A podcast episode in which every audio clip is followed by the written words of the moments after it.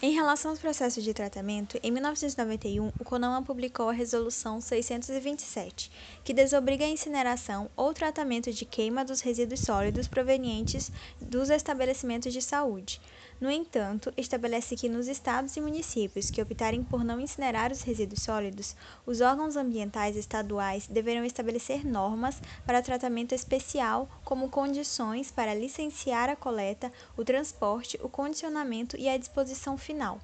Mas vale lembrar que os resíduos de medicamentos que pertencem a ao grupo B deverão ser submetidos às condições de tratamento térmico para resíduos industriais, ou ser dispostos em aterros de resíduos perigosos, devidamente licenciados pelos órgãos ambientais.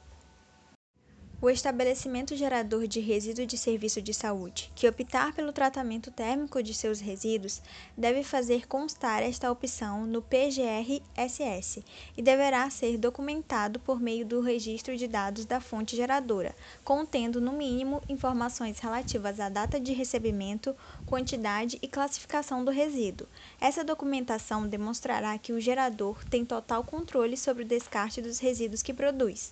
A incineração é um tratamento muito utilizado e é um processo de redução do peso, volume e das características de periculosidade dos resíduos, como consequente eliminação da matéria orgânica e características de patogenicidade, através da combustão controlada. Para garantia Coprocessamento e co-incineração em fornos de fabricação de clinker é um processo também utilizado como descartes de resíduos de medicamentos e consiste num tratamento diferenciado da incineração, por ser considerado um subproduto dos processos de produção de cimento. Neste processo, os resíduos entram em substituição à parte do combustível ou à parte da matéria-prima. Para que os resíduos entrem nos fornos de clinker, tem que haver pré-tratamento específico que garanta que as características dos resíduos se mantenham constantes e não vão produzir efeitos nocivos ao cimento produzido ou ao meio ambiente. Tanto devido aos grandes problemas de controle de emissões dos fornos de cimento, quanto em decorrência da manutenção das características técnicas do cimento produzido, surgem sérias limitações em relação aos resíduos aceitos para serem coprocessados. Existem no Brasil regulamentos técnico-federais que versam sobre resíduos de serviços de saúde, mas eles deixam lacunas quanto ao manejo de resíduos de medicamentos, não incluindo aspectos fundamentais para o seu descarte. Esses regulamentos também não são específicos quanto ao tratamento mais indicado para os resíduos de medicamentos em função de suas propriedades químicas. A legislação obriga os municípios a promoverem os instrumentos necessários e adequados para o tratamento e destinação final dos resíduos domiciliares. Fica a cargo dos estados e municípios promover informação para os estabelecimentos de saúde acerca do tratamento mais indicado a ser dado aos resíduos de medicamentos. Em 2019, professores da UEMA se reuniram para a elaboração do projeto de lei que disciplinasse o descarte e a coleta de medicamentos na capital maranhense.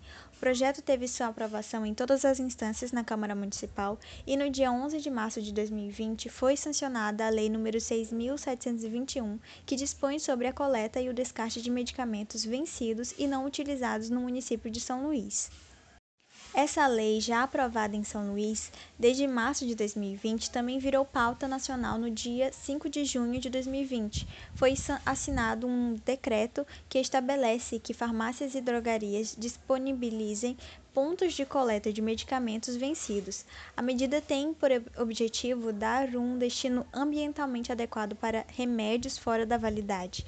Se jogados em locais inadequados, as substâncias podem contaminar o solo e a água, com o decreto, drogarias e farmácias terão de disponibilizar e manter pelo menos um ponto fixo de recebimento de medicamentos vencidos a cada 10 mil habitantes. Segundo o Ministério do Meio Ambiente, em até dois anos, todas as capitais e os municípios com população superior a 500 mil habitantes